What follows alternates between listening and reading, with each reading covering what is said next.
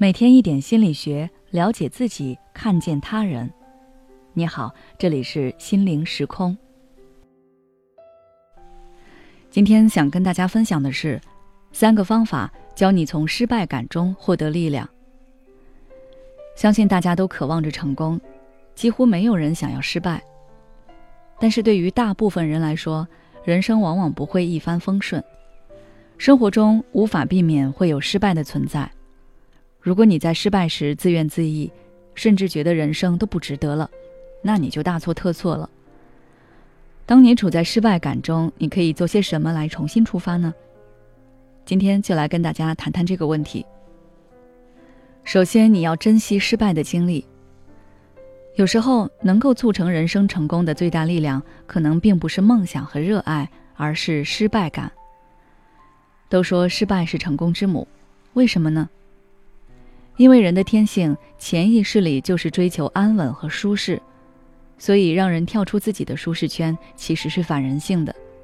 而促使我们跳出去的力量，往往来自于失败，无论是感情的挫折、事业的不顺，又或者是其他会给我们带来烦恼的事情，他们给我们带来的不服输、不甘心的反动力，才让你拥有了超乎你想象的能力。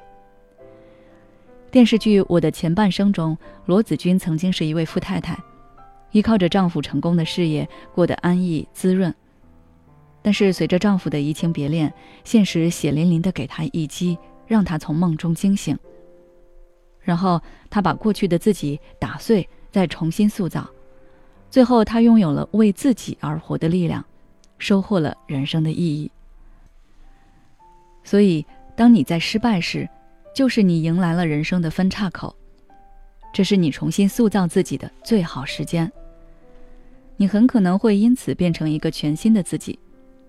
如果没有跌落到无法想象的谷底，就无法站到曾经难以企及的巅峰。其次，你要做的是把失败这块绊脚石变成你的垫脚石。失败只是在你成功之前的尝试而已，就像爱迪生和他的电灯泡。几千次失败的尝试都是他的垫脚石。这些失败让他一步一步通向光明。你的失败也是你的垫脚石。如果你以为自己已经山穷水尽，准备就此打住，不再坚持一下的话，你就永远看不到柳暗花明又一村。而如果能够吸取经验教训，再次尝试，人生或许因此而豁然开朗。还有就是，不要总是盯着自己的失败看，要把目光多放在你想要的成果上面。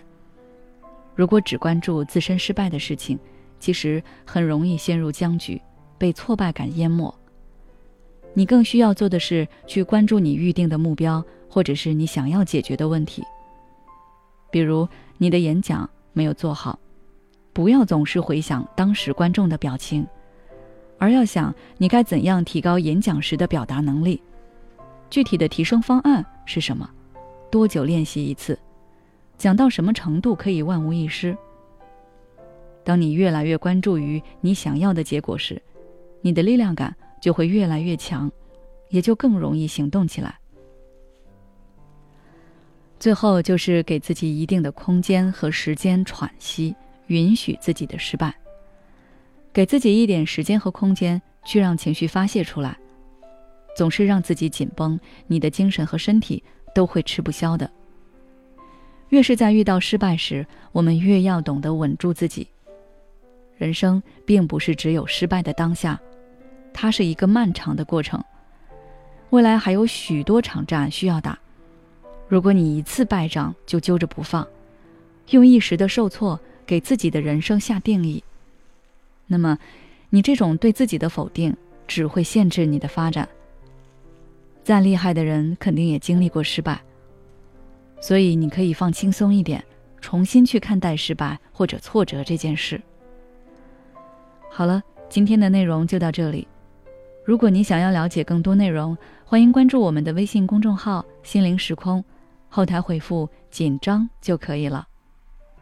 每当我们感叹生活真难的时候，现实却又告诉我们，生活还能更难。工作、事业、爱人、孩子、父母亲朋，这一切的一切就像一张大网一样，把你层层束缚其中。你经历了疲惫、辛苦、无奈，还有悲痛。如果你只是一个人默默承受，那你迟早会崩溃。心灵时空组建了专业的心理救援队，每位咨询师都拥有超过二十年以上的咨询经验。只要你需要，我们就在。微信关注“心灵时空”，后台回复“咨询”就可以体验十五分钟心理清诊了。